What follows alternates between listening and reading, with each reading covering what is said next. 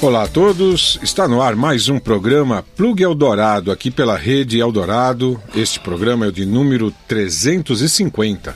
Eu sou o Tarcísio, do meu lado está o Pierluigi. Como é que vai, Pierluigi? Tudo bem.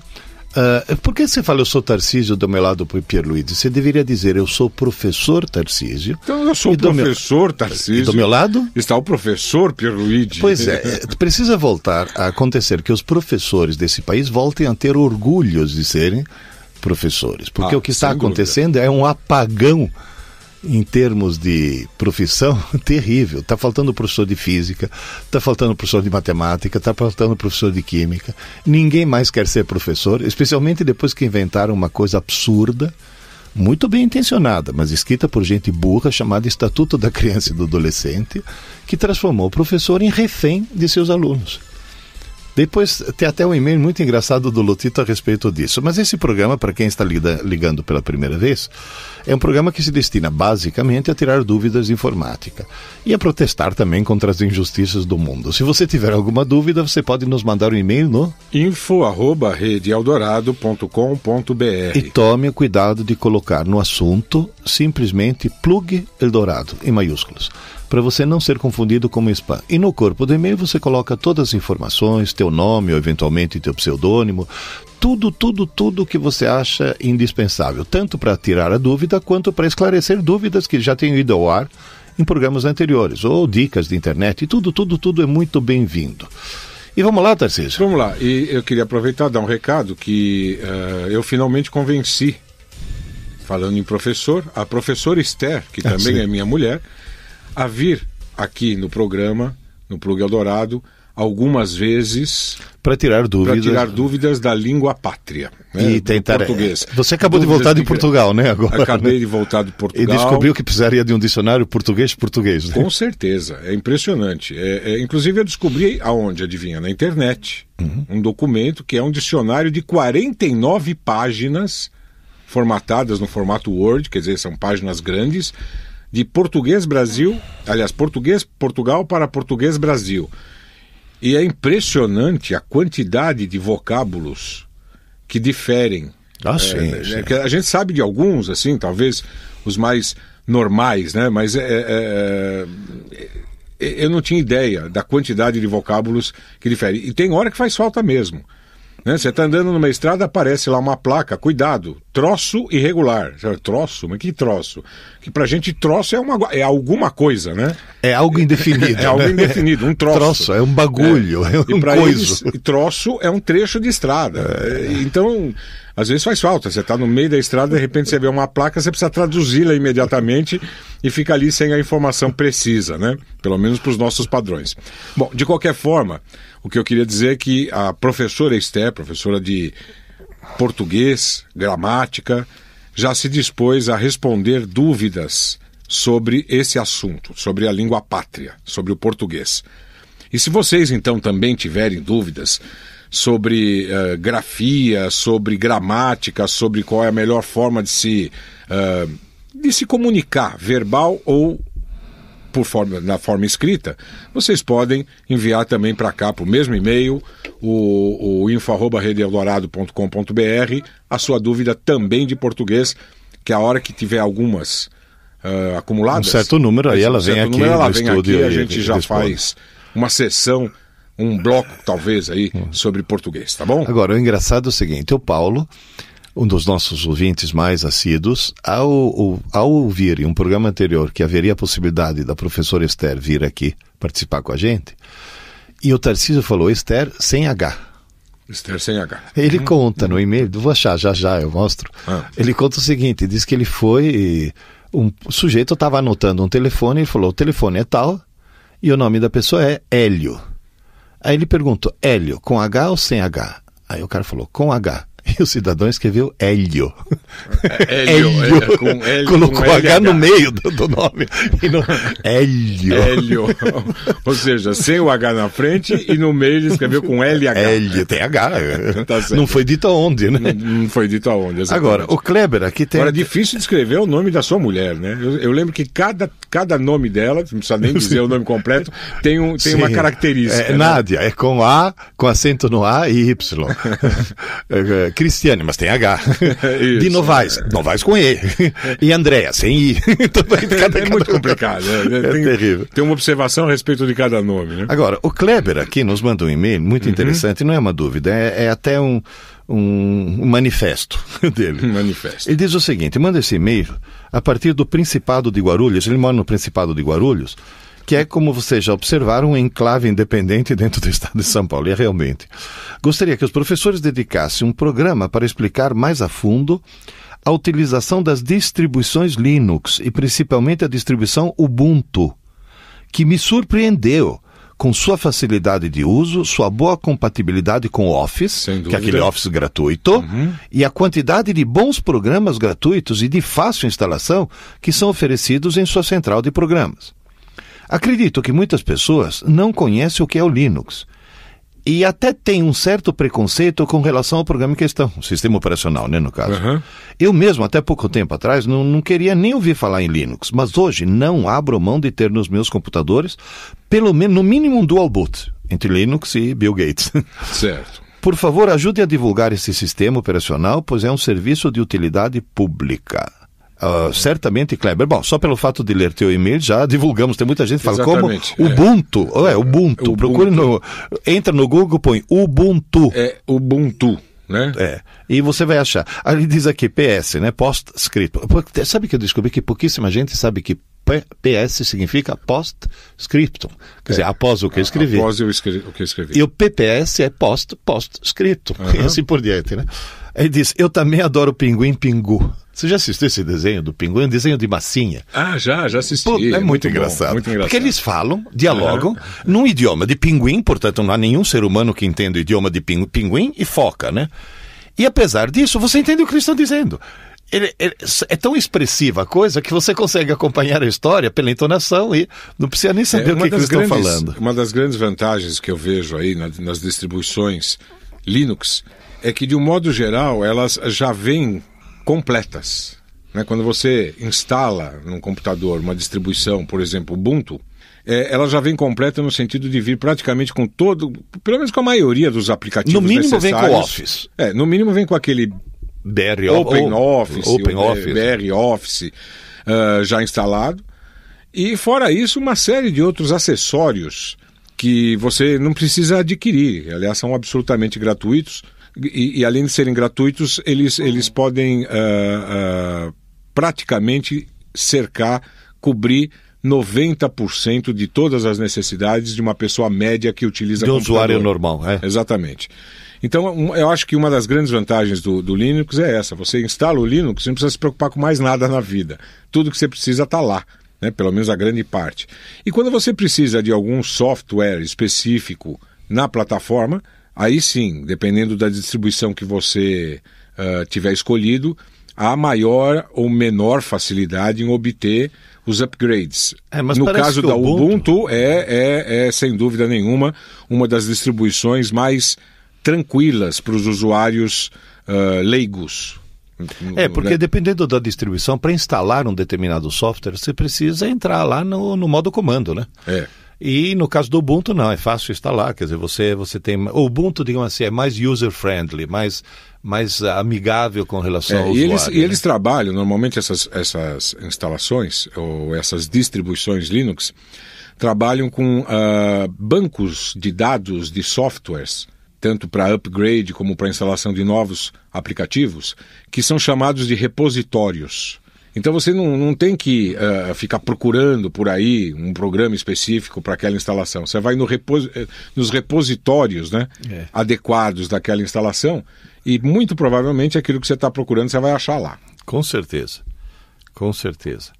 Agora, aqui o, o, o Paulo, o Paulo Pinheiro, diz o seguinte: num programa anterior, acho que no 349, uh, pela terceira vez foi citado o programa nós citamos, né? Windows Media Player Classic Home Cinema. E quando foi citado pela primeira vez, eu até encontrei e baixei, mas ele não funcionava direito e nem ligava com os códecs do Calite, aqueles códigos decodificador, codificadores e decodificadores. Aí eu descobri que o correto, portanto nós erramos, é. é Media Player Classic Home Cinema, é, não, não, tem, o Windows. Não, não tem o Windows, é verdade. É que a gente está tão acostumado com o Windows Media Player, né? Que a gente acaba falando Windows Media Player Classic. Não é. É Media Player Classic Home Cinema. É. É, e ele lembra, e daí a confusão, muito a uma daquelas primeiras versões do Windows Media. A, a, aquela versão 3.1, aquelas Sim. primeiras versões desse aplicativo uh, que foi desenvolvido pela, pela Microsoft, que era o Windows Media, o Windows Media Player. Uh, mas ali, quando ele estava na sua versão 3 ainda, hoje ele já está na versão 11, 12, sei lá, né? Tá super pesadão. Mas quando ele ainda era leve, claro, ele não tinha toda a capacidade que o próprio Media Player tem hoje. Mas uh, no início ele, ele tinha um, um, jeitão. É, o aspecto né? gráfico, o aspecto dele, gráfico era... dele era muito parecido com esse do Media Player Classic. É, ou seja, resumindo, sem frescura. Sem frescura. Exatamente. Então o, o nome correto que você deve realmente procurar, pelo qual você deve procurar, é Media Player Classic Home Cinema. Aliás, ele deu o URL. Qual é o URL onde você encontra Tá. Esse... É, ele está lá num dos depósitos de software, né? num é, desses repositórios, bastante conhecido até, que é o Source, SourceForge. É, então o endereço para obtê-lo é mpc, M de Mike, P de Papa, C de Charlie, Charles. né?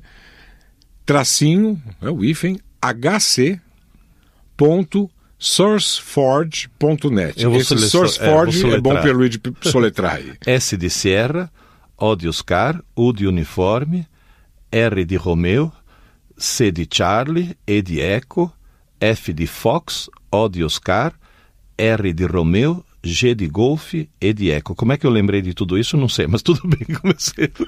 Então é mpc-hc.sourceforge.net. Agora, falando em como soletrar, tem também aqui uma observação a respeito de como pronunciar o sobrenome do Pierluigi Piazzi. Né? É... Disse que aqui que é a locutora, alguém que falou meu nome, nunca comeu pizza. Pizza, é, porque a pronúncia correta porque é, é com dois Zs, né? É. é. por isso que, assim como pizza tem dois Zs e se pronuncia pizza. E não pisa. E não pisa, né? Pisa seria com um Z só. No caso, se, referia por, se referiria, por exemplo, à Torre de Pisa. né? Mas pizza é com dois Es. E piazzi também é com dois Es e tem exatamente a mesma pronúncia de pizza, né? Piazzi. Tá certo. Então, obrigado pela sua colaboração, uh, Paulo. E continua mandando aí a, a, as suas dicas. Aliás, por falar em mandar dicas, se vocês também, aí ouvintes, tiverem dicas, vocês principalmente os usuários do Linux, tiverem dicas de como operar nesse sistema, sobre, uh, enfim, algumas particularidades que vocês achem interessantes de serem mencionadas, por favor, mandem também seus e-mails. Uh, agora o programa está se tornando cada vez mais eclético, né? É, não, é, não é só o Windows, tem uh, pessoal que lida com a plataforma Mac, pessoal que lida com a plataforma Linux e também o pessoal que tiver dúvida eh, de culinária, e de culinária já faz algum tempo, né, que nós estamos respondendo a, a algumas dúvidas, de tecnologia de modo geral, até de física e agora também de gramática, língua portuguesa, tá bom? Tudo qualquer isso. coisa. Qualquer Enfim, coisa. pode mandar aí nos e-mails que a gente acaba encaixando de uma forma ou de outra na pauta do programa. Mas quer ver uma coisa engraçada, por falar em qualquer coisa? Uh, olá, caros professores, estou abismado com o cálculo matemático. É o número 5, Tarcísio. Número 5. Diz: publicado em um blog local. Estou enviando para os senhores a matéria do blog, sou ouvinte assíduo do programa. Perdi minha visão há um ano e oito meses. Eu sou técnico em informática ainda e agradeço primeiramente a Deus, a minha família, a Universidade Federal do Rio de Janeiro por ter criado o DosVox, uhum. que é justamente aquele programa que quando o sujeito tem uma deficiência visual, fica cego, ele permite que ele continue operando o computador, como é o caso aqui do nosso amigo do, do, do Anselmo. Uh, e agradeço aos senhores pelo estímulo aos deficientes visuais. Muito obrigado por tudo. Certo. Sabe o que eu descobri, Tarcísio? Que deficiente visual, esses de nascença, assim, eles têm o que diferenciado? Acho que eles substituem a falta daquela visão, ou talvez o fato da gente enxergar torna a gente meio retardado. É, a gente, a, a gente acaba se acomodando. Acomodando demais né? na, na, na, imagem, né? Uhum. Bom, mas a coincidência é o seguinte, ele diz o seguinte, o ano de 2011 vai ter quatro datas muito em comum. Duas delas já foram, inclusive. Duas delas já foram, que é o dia 1 do 1 do 11 e 11 do 1 do 11. Mas vamos também ter o 1 do 11 do 11 e 11 do 11 do 1. Quer dizer, tanto em janeiro quanto em novembro nós vamos ter datas especiais. Mas ele diz que há um mistério aqui. Um mistério. Tem Pegue mais. os últimos dois dígitos do ano em que nasceu, mais a idade que você vai ter esse ano, e se, sempre você obterá 111 para todos. Alguém explica isso? Sim, eu explico É, isso. sim, sim. Eu explico. É Anselmo, é uma- se você pegar o ano em que você nasceu, completo, hein? E a esmagadora maioria das pessoas nasceu no século passado, portanto vai ser 1900 e tralalá. Se você pegar o ano em que você nasceu e somar com a idade que você vai ter esse ano, você vai chegar no dia de hoje. Porque É claro. desde então, até, desde que você nasceu até agora, quanto tempo se passou? A tua idade. Isso. Então, certamente, somando o ano em que você nasceu no século passado com a sua Mas idade, completo, você né? vai obter 2011. Só que se você pegar os últimos dois dígitos, em vez de pegar 1900 e tralalá, você está pegando só tralalá. Então você está obtendo 1900 a menos. E 2011 menos 1900 vai dar 111, com certeza. dúvida, com sem certeza absoluta. É, né? aí é uma coincidência aritmética que não é tão coincidência assim, né? É uma característica. Não, são, são, são aquelas coisas. Agora precisa ser não, não a idade que ele tem hoje, mas sim a idade que ele vai completar em 2011. É. Tem Tanto é que o ano que vem você faz a mesma brincadeira, vai dar 112. É claro, é claro, claro. Tá vai dar certo, quer 112. Uhum. Agora, Tarcísio, nós temos aqui uma dúvida do Pedro, é número 4. Diz aqui, bom dia, professores. Ouço quase todos os domingos seu programa às 5 horas da manhã. É, é, E pior que é tem muita ele. gente. É não, mas ele. tem Não, muita tem gente, muita gente que Tarcísio, que, acorda. que ouve às 5 horas da manhã.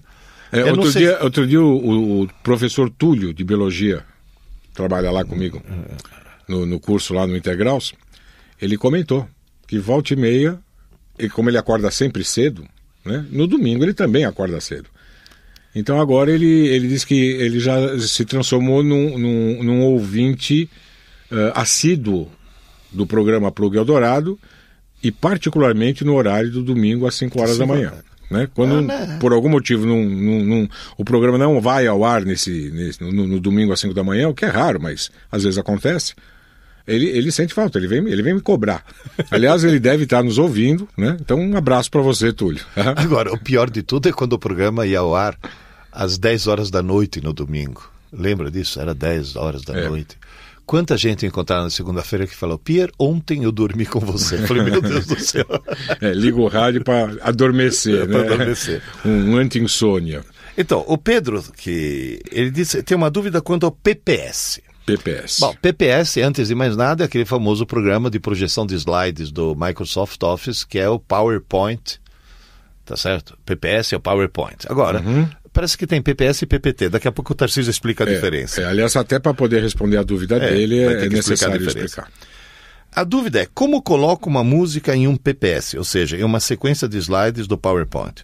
Tudo que eu sei é que vamos, eh, no inserir música ou filme, selecionar e clicar na música escolhida, eh, só que na hora de abrir o PPS somente toca no primeiro slide. Ou a música sempre fica iniciando nos demais. Eu já entendi. Ele não quer que um slide esteja associado à música, mas ele quer que a música esteja associada a toda a trilha de slides. Que Ah, seja trilha sonora sei, sei. de toda, de toda a trilha. É uma particularidade aí que eu, Eu desconheço. eu desconheço também. É, é, porque a inserção. Antes mais nada. Espera, espera. Na hora que É. os dois falaram eu desconheço, no próximo programa vai ter um e-mail dizendo com alguém falando, mas é tão simples, é só fazer papapi, papapá. É, É, é é, essa é. a função do programa. Exatamente, porque, ah, por exemplo, o, o PPS, para quem não sabe, é a extensão do arquivo do PowerPoint. PowerPoint é um daqueles três principais aplicativos da suíte do Microsoft Office. Tem o Word, né, que é um editor de texto, tem o Excel, que é a planilha eletrônica, e tem o PowerPoint, que é um, um programa para você criar apresentações. E Muito fazer, utilizado em, é, e fazer aulas, os alunos palestras, dormir. é, e fazer os alunos. Cuidado, professores, com o PowerPoint, que o PowerPoint faz aluno dormir, viu? É, se não for bem utilizado, realmente faz, Faz, né? faz. PowerPoint acho que é bom para usar como cola. É. Né? Porque o palestrante tem muitos assuntos a discutir, então ele leva lá um PowerPoint só para ele lembrar qual é a sequência e não se perder na sequência. Porque, na realidade, se você eh, preparar qualquer apresentação de, em PowerPoint que uh, seja redundante com aquilo que você está falando, ou seja, como muita gente faz, põe lá o PowerPoint, aí começa a ler o que está na tela. Ora, então para que, que precisa do palestrante? Dá, dá o PowerPoint, o arquivo para cada um, disponibiliza na internet e não precisa dar palestra nenhuma, não é, Perluigi? Eu acho que o PowerPoint ele é uma excelente ferramenta de apoio. Uh, e, e, nem como cola. Eu disse que também tem muita gente que usa como cola, mas o, o interessante é que no PowerPoint tem uh, imagens e até informações complementares àquilo que o palestrante está desenvolvendo.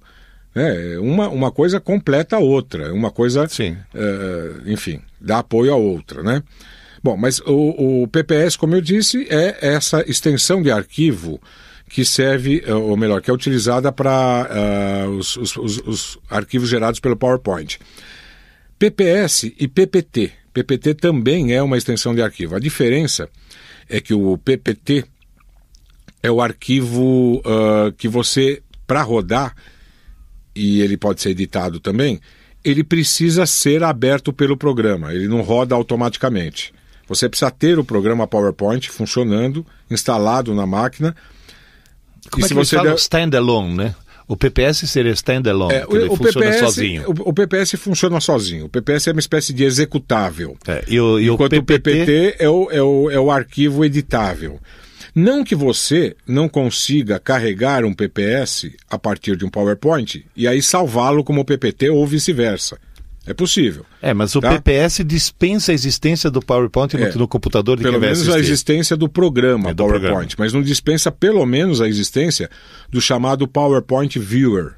Sim. Né, que é o visualizador de PowerPoint. Então, por exemplo, o PPS é uma extensão que é muito utilizada quando as pessoas querem mandar via internet alguma aplicação do PowerPoint já pronta, fechada. É claro que, como eu já disse, a pessoa que receber e baixar esse PPS lá do outro lado, ela também vai conseguir abri-lo no PowerPoint. no PowerPoint e eventualmente editá-lo e salvá-lo como um PPT ou até um novo PPS, tá? Mas a diferença é essa. O PPS ele, ele roda sozinho, roda com, com o PowerPoint Viewer, por exemplo. Né? Não precisa ter o PowerPoint instalado no computador para rodar. O PPT não. O PPT requer a existência do programa PowerPoint da Microsoft Office, do Microsoft Office instalado, ou pelo menos algum que seja uh, uh, compatível. Né? Imagino que o OpenOffice consegue abre, ler abre, os abre. PPTs também. Lê, lê, né? Ele consegue abrir. Bom, com relação à colocação de música, não é a primeira vez que aparece essa dúvida, tá?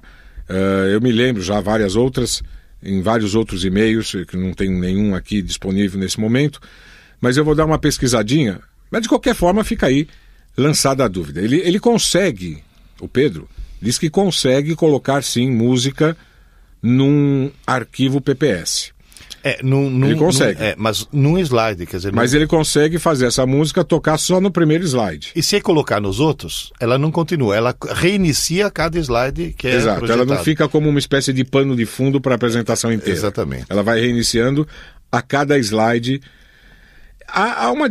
Eu lembro que existe. É, é, que, como eu não tenho essa, essa intimidade é, em lidar com os PowerPoint, eu lembro, que, eu lembro que existem duas formas de inserir música. Uma que é inserir no slide e outra que é inserir na apresentação.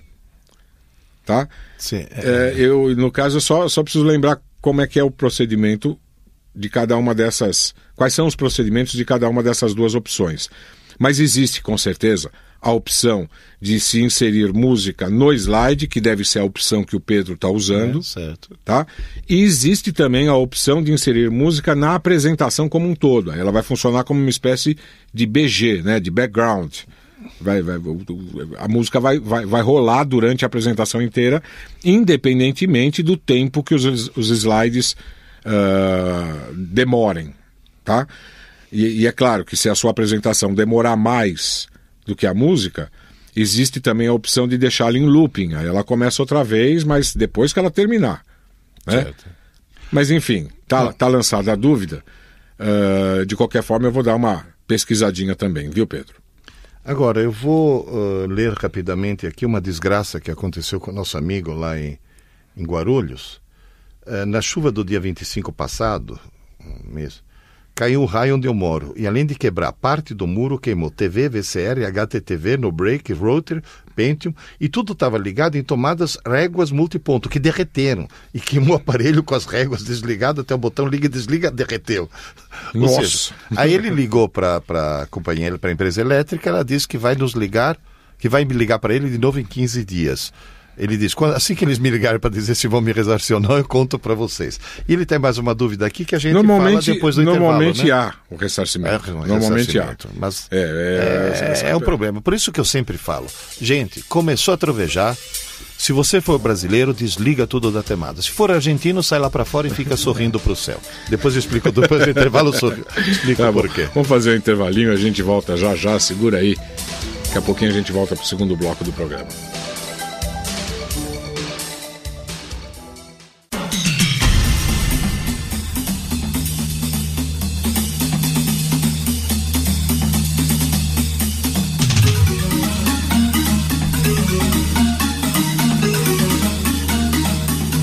Volta agora com o segundo bloco do programa de hoje, programa Plug Eldorado de número 350. Lembrando mais uma vez que se você é ouvinte aí do programa, tiver dúvidas de informática e outras áreas afim ou não, você pode enviar um e-mail para o info@redeeldorado.com.br.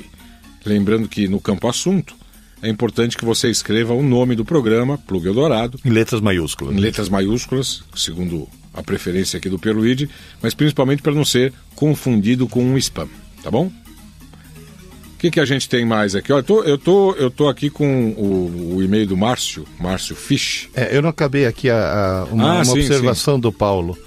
É, você o ia alerta- explicar inclusive o negócio do raio aí, que não É, o alerta direito. dos raios é o seguinte, um raio. Veja bem, não adianta você ter uma régua de tomadas e colocar no desliga. Você vê o que aconteceu com o Paulo, de- derreteu até a régua. Na realidade, você tem que tirar da tomada, você tem que desconectar o plug da tomada do computador, do telefone sem fio, de todo aparelho eletrônico se tiver muito raio caindo perto. E a história do argentino é que argentino, quando tem muito relâmpago no céu, sai para fora de casa e fica sorrindo, porque pensa que é o flash de Deus que veio bater foto dele, entende? Certo. Eles acham que. Mas, agora, uma observação aqui do Paulo é a seguinte: ele diz, eh, o- no programa 349, o professor Tarcísio falou sobre GMT. O horário universal, horário lá de Londres, né? Ah, é. Greenwich. Greenwich Mean Time. Mean Time. Eh, não se usa mais, ele avisa. E não usa mesmo. Agora é UTC. UTC. Universal Time Coordinated. É tempo coordenado universal. O tempo universal coordenado. mudou a sigla, mas Mudou o a tempo é o mesmo, É, né? o tempo é o mesmo. É que é muito bairrismo, né? Aquela história de Greenwich, né? Os É, franceses Greenwich, não é gostam, porque, né? porque Greenwich é uma, uma localidade lá na, na- na- na Inglaterra. É onde tem o observatório né? de que é Greenwich. exatamente onde tem o observatório de Greenwich. Então, GMT. Mas ainda em muitos relógios, como o meu, por exemplo, eles ainda utilizam GMT. A, a- a sigla GMT. Mas Agora, você bem. sabe uma, uma coisa interessante que é bom os ouvintes verem o que, que o bairrismo faz. Quando aconteceu a Revolução Francesa, eles tentaram estabelecer o sistema decimal em tudo. O dia passava a ter dois blocos de 10 horas, cada hora teria 100 minutos, cada minuto teria 100 segundos, o ângulo reto teria 100 graus, cada grado 100 minutos, e assim por diante. Tentaram estabelecer o sistema decimal em tudo. Aham. E, obviamente, os franceses, com o bairrismo também francês, queriam que o meridiano padrão fosse o que passava por Paris.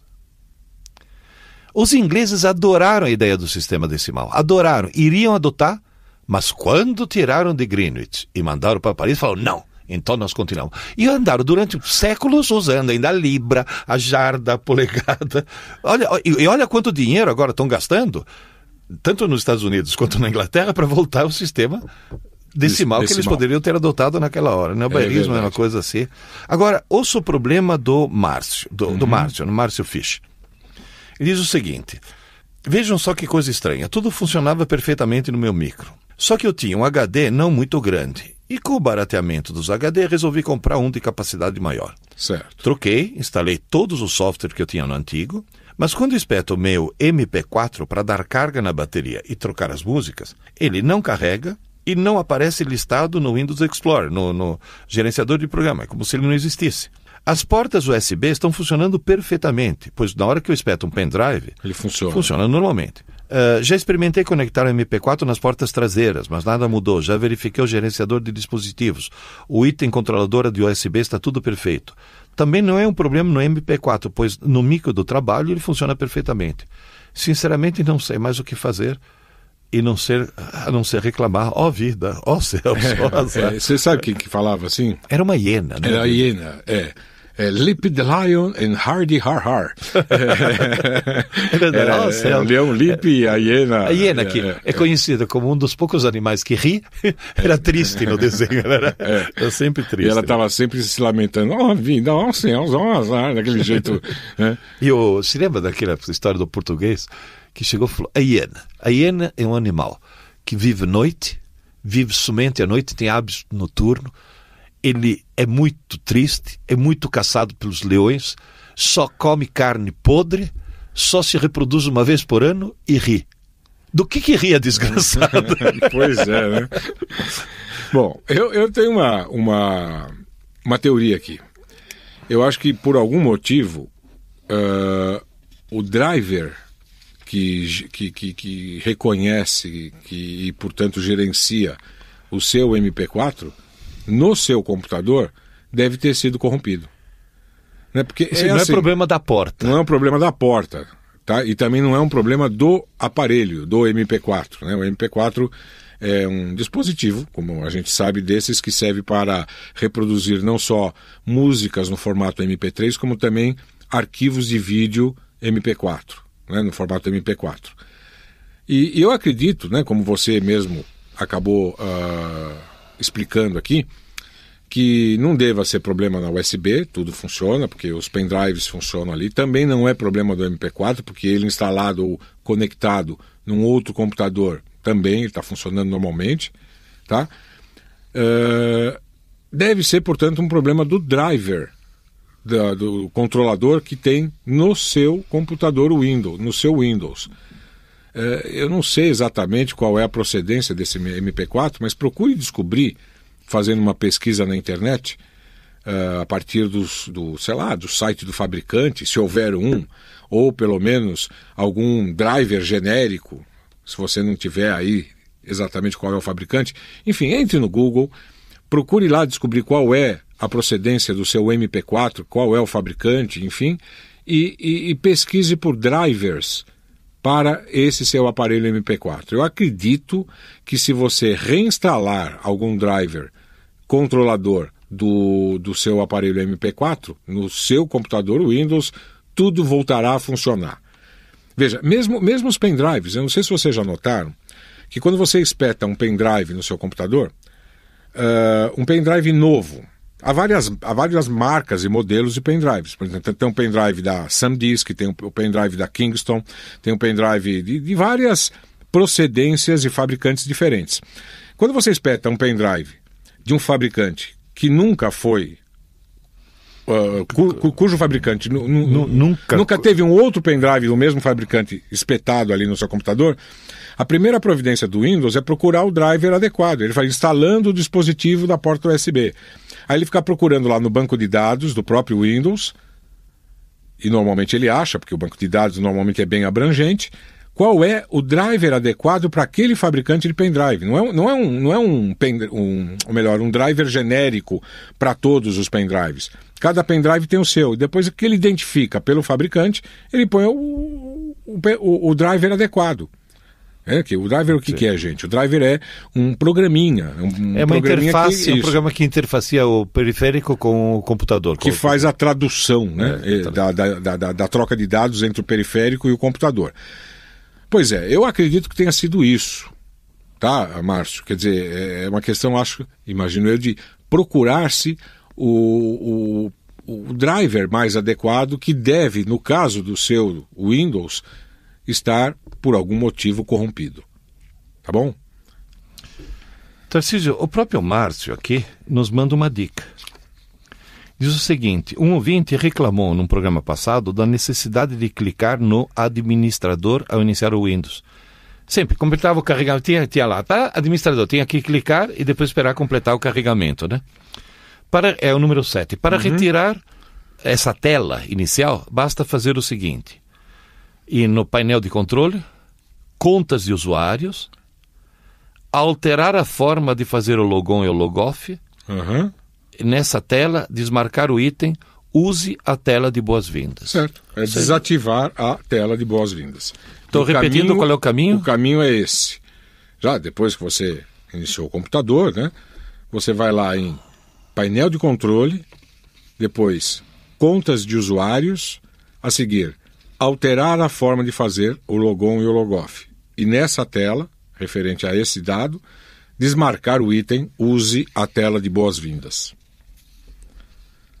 Uh, que mais que a gente tem aqui, Peruíde? Temos a muitas gente, dúvidas. Não, não, não, é, não é uma dúvida. Afogado é um, nelas. É uma, é uma ah, coisa muito preocupante. Tem um agradecimento aqui, rapidamente, da Maria. Obrigado é. por mais um ano de programa. A gente é que, é que agradece a todos vocês por mais um ano de audiência. Tá bom? Obrigado, Maria. E, ela diz que está tentando rodar DVD e não consegue. Bom, aí, Maria, faz o seguinte: manda para a gente um e-mail com um pouquinho mais de detalhes, exatamente, porque pode, pode ser assim. Há uma série de, de motivos que podem impedir que um DVD uh, rode no computador ou não, tá? Então, manda exatamente qual é o seu problema, a gente vai ter prazer em responder, ou se não souber, lançar no ar aí para que o pessoal possa dar seus palpites. Tarcísio, tem uma coisa aqui muito preocupante, vindo em dois e-mails diferentes. Ou, só para você achar aí, o número 6 e o número 9. Hum. Número 6, até o título é muito engraçado. Você se lembra uma propaganda da Caloi que, perto da época de Natal, o pai encontrava um bilhetinho no bolso do paletó. Papai, não se esqueça da minha Caloi. Lembro, depois lembro, encontrava. O bilhetinho estava invadindo e tudo, pai. Aqui é, papai, não se esqueça da minha ergométrica. Certo diz: não se trata de uma brincadeira, como aquelas de se valer patata. É, é uma, não é uma brincadeira, mas se é algo baseado nos informes recolhidos no Jornal da Gazeta, numa reportagem que foi ao ar pela TV nessa, na sexta-feira, 4 de fevereiro, contando que as crianças realmente estão aprendendo a mexer primeiro no computador do que andar de bicicleta ou amarrar os sapatos, ou simplesmente abotoar os fechos das sandálias. Nossa, é os especialistas advertem que isso pode prejudicar o desenvolvimento da capacidade motora. Não é só da capacidade motora, agora é observação minha. Está provado que a capacidade intelectual da criança é prejudicada pelo computador precoce demais. Uhum. Mas voltando aqui. Uh... Além da motora, claro. É. é... N, uma simpática menina, que tu indica, uma saudável menina de aproximadamente seis anos, prefere pedalar na bicicleta ergométrica da mãe, alojada na apertada sacada do seu apartamento, do que vencer o real desafio de livrar-se das rodilhas e finalmente planar com o vento no rosto, montada numa bicicleta de verdade no playground, numa praia ou mesmo num parque. E, lamentavelmente, segundo as palavras da própria garotinha, não lhe faz falta. E aqui o Tabuão da Serra, o Dioclésio que mora no Tabuão da Serra, é quase meu vizinho lá, ele diz o seguinte: o, após o comentário dos senhores sobre as ditas gerações X, Y e Z, se lembra que no programa Lembro. passado nós falamos uhum. isso? Há algumas semanas foi publicada uma reportagem sobre as crianças menores de 5 anos que não sabem amarrar o cadastro dos sapatos, mas sabem utilizar o mouse. É, é, o mesmo, é o mesmo assunto, né? É o mesmo assunto. É, ele diz aqui, o Deoclésio, é, a meu ver, digamos que alguma coisa não está certa. A informática pode ser até maravilhosa, mas não é tudo. E aqui o Deoclésio, eu queria fazer uma observação genérica. O, eu estudei muito o, o, a formação do cérebro da criança, como se forma o cérebro da criança. Só para o ouvinte ter uma ideia, quem pensa no cérebro são as sinapses, as ligações entre os neurônios. Numa criança, quando nasce, ela tem 50 trilhões de neurônios. Um adulto tem 100 trilhões de neurônios. Só que não passamos de 50 para 100, nós passamos de 50 para 1000. Quer dizer, redundância é o máximo. E depois o mecanismo do cérebro qualquer tudo que não for usado morre. Ou seja, vai desbastando os neurônios que não são utilizados, de maneira que a estrutura que sobra são aqueles 100 trilhões de, neurônios, de, de, de sinapses que nós temos como adultos. Agora, tudo que não for usado morre. Acontece que, no desenvolvimento da criança, ela tem que receber estímulos do meio ambiente que permitem que as regiões sejam usadas. Senão, morre. Morre. Então, uma criança que não brinca, de maneira adequada e com brinquedos adequados, mas no lugar disso é colocada na frente de uma TV ou na frente de um computador, ela tem regiões do cérebro que literalmente morrem. E nós vamos ter um adulto com determinadas deficiências intelectuais, aparentemente normal, mas é um cara que não sabe realizar certas operações mentais porque simplesmente morreu na hora do desbaste. Uma das coisas, por exemplo, é há uma fase da vida em que a criança tem que decorar a tabuada. Repito, decorar a tabuada. Antes, obviamente, ela vai entender o que é multiplicação, mas depois a tabuada tem que ser decorada. Aí vem um monte de pedagogas desvairadas, de baixíssimo nível intelectual, e proíbem as professoras de ensinar a tabuada. Hoje nós temos adultos que não sabem matemática por causa disso. É um problema. Não é um sabem problema. fazer contas, né, por causa disso. Então, na realidade, Bom, Bom, mas tudo bem. O cara fala, ah, não sei fazer conta, mas tem a, a maquininha de calcular. Mas é. o problema não é esse. O problema é que o, os mecanismos que, que são desenvolvidos pela, pela habilidade de fazer conta não se uh, limitam apenas a, a fazer contas. Exatamente. exatamente. Eles acabam se estendendo a outras áreas, né? a outras, as outras habilidades também. Né? Não, não vou especificar quais são, mas o fato é que você não aprende a andar de bicicleta só para passear. Você pode andar, aprender a andar de bicicleta para passear. Você pode aprender a andar de bicicleta para se locomover de um lugar para o outro. Coordenação psicomotora, para ter, ter equilíbrio. Exatamente. É uma série de fatores é uma série de, de, de, de, de prêmios, vamos dizer assim, que a pessoa acaba adquirindo pelo fato de aprender a andar de bicicleta. E não só ter a possibilidade de andar daqui para lá com uma bicicleta passeando. Bônus, usando a de bônus, bônus, é uma série de bônus. Então é, é isso, quer dizer, é, aprender uh, de cor uma, uma tabuada numa, gera, numa época em que as máquinas de calcular aparecem em qualquer celular, uh, é, é, é necessário? Para fazer as contas em si não é necessário, mas para uma série de outras habilidades que a pessoa pode, pode desenvolver, sim. Então, né? na realidade. É treino. Você tem que treinar o cérebro da pessoa. Não pode deixar ele morto. Né? Não pode a deixar ele. A, a formação de um cérebro, a formação de um cérebro humano é uma sequência de janelas de oportunidades que se abrem. Se nós não tomarmos cuidado, elas se abrem, mas depois se fecham. É o caso daquela criança, por exemplo, que fica cega de um olho porque não perceberam antes dos três ou quatro anos de idade que ela tinha um olho preguiçoso e apenas um olho que estava Exatamente. enxergando. Que todo mundo já viu criancinha com que óculos que tampa, tampão, né? tampa o olho bom para que o olho preguiçoso seja, seja indicado. Exatamente. Então está realmente tá acontecendo e essa pedagogia modernosa que tem aí vai gerar uma geração de jovens e adolescentes com problemas seríssimos estão acabando com a próxima geração do ponto de vista intelectual, porque tem um bando de pedagogas teimosas, burras e teimosas que insistem nesse maldito construtivismo. Insistem nessa coisa louca. Sabe como eu sou conhecido nas escolas? Ah. O professor que fala mal do governo. Eu não falo mal do governo. Eu falo mal dos governos que acreditam nessas pedagogas e impõem essas, essas regras absolutamente imbecis eh, nas escolas. Mas voltando aqui à informática, o professor Antônio. Não, o, o 20, Antônio César Tramontini. Diz que o, o Tarcísio falou em uma oportunidade, há muito tempo atrás, que no seu computador, além do Windows, ele tem mais dois sistemas operacionais instalados. Nossa, será que eu tenho tudo isso? Não, não, não, não, não, não, Sabe o que ele tem? Ele tem três navegadores instalados. Ah, três navegadores. Três navegadores. Não são sistemas operacionais. É. São três navegadores, três uh, software diferentes para acessar a internet. É. Eu tenho um que já vem no próprio Windows, que é o Internet Explorer. Que eu nunca pra, usei. Que eu nunca, que eu nunca uso também. Né? Tenho raiva de quando ele abre sozinho por algum motivo eu já fecho imediatamente, porque aí ele já começa a querer me cobrar. Esse não é o seu navegador padrão. Você queria, uh, você gostaria de transformá-lo em navegador padrão? Eu não. Uh, além disso, é necessário uma atualização uh, para o, o, o, navegador funcionar. Eu não, não quero atualizar nada, eu não uso. Ele está lá porque ele já veio com o Windows. Então o Internet Explorer eu já nem uso. Mas está lá. Se um dia eu precisar e quiser usar, ele está lá. Os que, eu, os que eu uso realmente são o Mozilla Firefox e o Google Chrome, que eu acho bastante, bastante interessante mesmo, por se tratar de um programa de navegação muito leve e rápido. É, o Google Chrome é bom, o Mozilla Firefox tem a vantagem de ter uma quantidade enorme de inteligentíssimos plugins. Exatamente, por isso que eu gosto desse também. E, e viu Antônio César, e tem mais um, parece o Opera, né? Que, ah, o Opera também. também é, é, eu não uso o Opera, não tenho o Opera instalado, mas tenho boas referências também do Opera. Então vejam, eu não tenho três sistemas operacionais o máximo que eu me lembro é que num computador que já nem está mais comigo, devo ter passado para minha filha, eu tinha um dual boot que permitia, na hora que eu ligava o computador, decidir se eu queria uh, que rodasse um sistema Linux ou o Windows.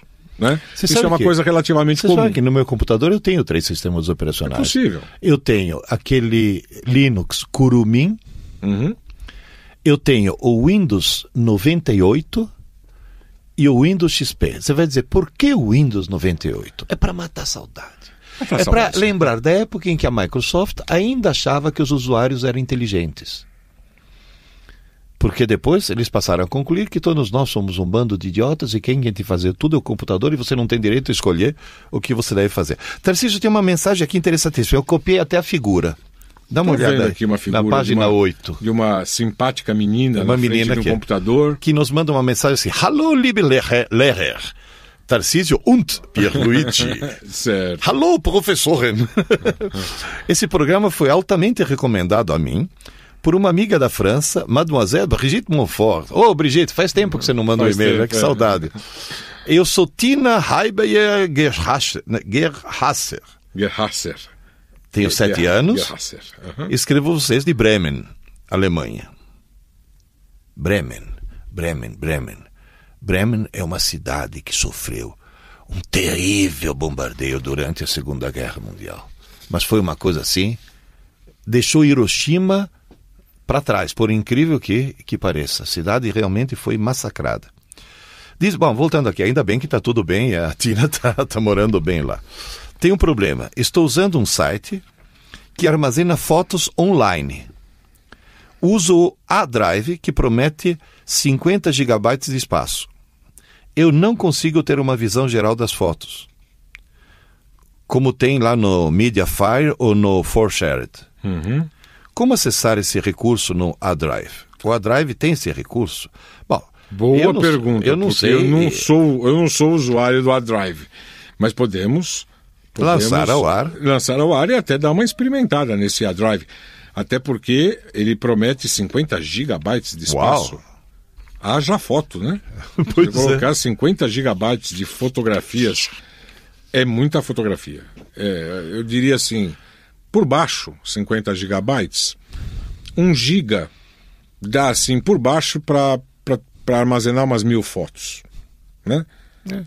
50 gigabytes são 50 mil fotos. Acho que se eu passar a vida toda tentando ver 50 mil fotos, pelo menos o tempo que me resta, eu ainda não vou.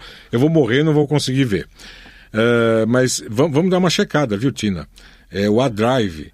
E você quer saber, caso algum dos nossos ouvintes já saiba por ser usuário do, do A-Drive, como é que se faz para acessar, se é que existe esse recurso no A-Drive, para você ter uma visualização geral das fotos, que é aquela, é, é, é aquela visualização, imagino, na forma de thumbnails, né? thumbnails que são aqueles, ah, aquelas miniaturas bastante utilizadas, inclusive, na visualização de imagens do próprio Windows, a partir do Windows Explorer. Né? É. Bom, Tarcísio, temos uma outra dúvida aqui. Sempre com relação a imagens. Parece que o pessoal está usando o computador mesmo para imagens, né? O Renato Donizete, é o 14. Tá. Uh, estou tentando transformar os meus vídeos gravados em meu celular no formato 3GP para formato usado em meu aparelho de DVD. E com isso poder assistir a eles na minha televisão. Aí hum. tudo bem. Já tentei vários programas gratuitos do Baixa Aqui. E nenhum deu certo. Apenas um eu consegui colocar algumas imagens sem som e com péssima qualidade. Espero que vocês possam me ajudar. Tem aquele, como é o. É, o, o, o Convert X to DVD. Não, mas tem outro, aquele Lab. Uh, uh, Format Factory. Factory. Format Factory. Format Factory. Format Factory tam, também é uma, é uma. É, eu, eu, em primeiro lugar, Renato, faria o seguinte: eu tentaria o Format Factory.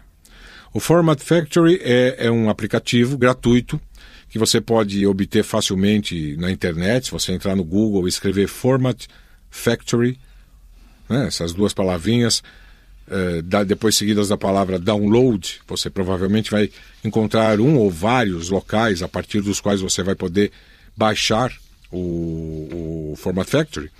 E ele, uma vez baixado e instalado, é claro, permite fazer conversão de vários tipos de vídeo para outros vários tipos de vídeo. Ou Teoricamente, fotos para fotos, quer dizer, ele tem vários, foto, vários é, mecanismos de conversão. Tem vários mecanismos de conversão de vídeo, de imagens, som, tá? E, e música, no caso, né? E, e, se não me engano, parece que há sim. É, tem todas as opções e 3GP para um outro formato é, é, existe essa possibilidade. Eu, particularmente, passaria o 3GP para um formato WMV ou um formato AVI, porque são formatos facilmente reconhecíveis pelos uh, softwares que geram uh, DVDs. Os DVD players, né? Os DVD né? players, não o computador, o DVD player, aquele que... Isso, isso. Então aí você usaria o Format Factory primeiro para transformar do formato 3GP para um formato, vamos dizer assim, mais compatível com a mídia do DVD, que seria o AVI, o MPEG. O MPEG, acho que, é, o, MPEG que o, MPEG é o mais, é, é o mais... O MPEG, AVI e o WMV também. É. Mas o mais, provável é o MPEG, viu? É, MPEG é aquele... e AVI. Para mim nunca falha o MPEG. Então. E aí, uma vez uh, tendo transformado, aí basta usar qualquer um desses programinhas que, que, que gravam DVDs uh, a partir de vídeos, né? Gerados a partir de vídeos, que aí acho que você não vai ter mais problema nenhum. Outra possibilidade é você tentar o Convert X to DVD. O Convert X to DVD faz a mesma coisa. Só que aí de uma forma até um pouco mais prática. Se ele for compatível com o formato 3GP, você já pega o arquivo 3GP e ele já transforma no formato adequado para DVD antes de gravar. VOB, aquela coisa Exatamente. Toda. Bem, gente, com isso a gente encerra mais esse programa de hoje, esse que foi o de número 350, e agradece aí a todos vocês por terem, por terem ficado com a gente nessa última uma hora. Convido-os a participar do próximo. Até logo a todos, obrigado. Até logo, Perluigi. Até logo, Tarcísio, e até a próxima semana. Até logo, Alexandre, esqueci de você. Tchau.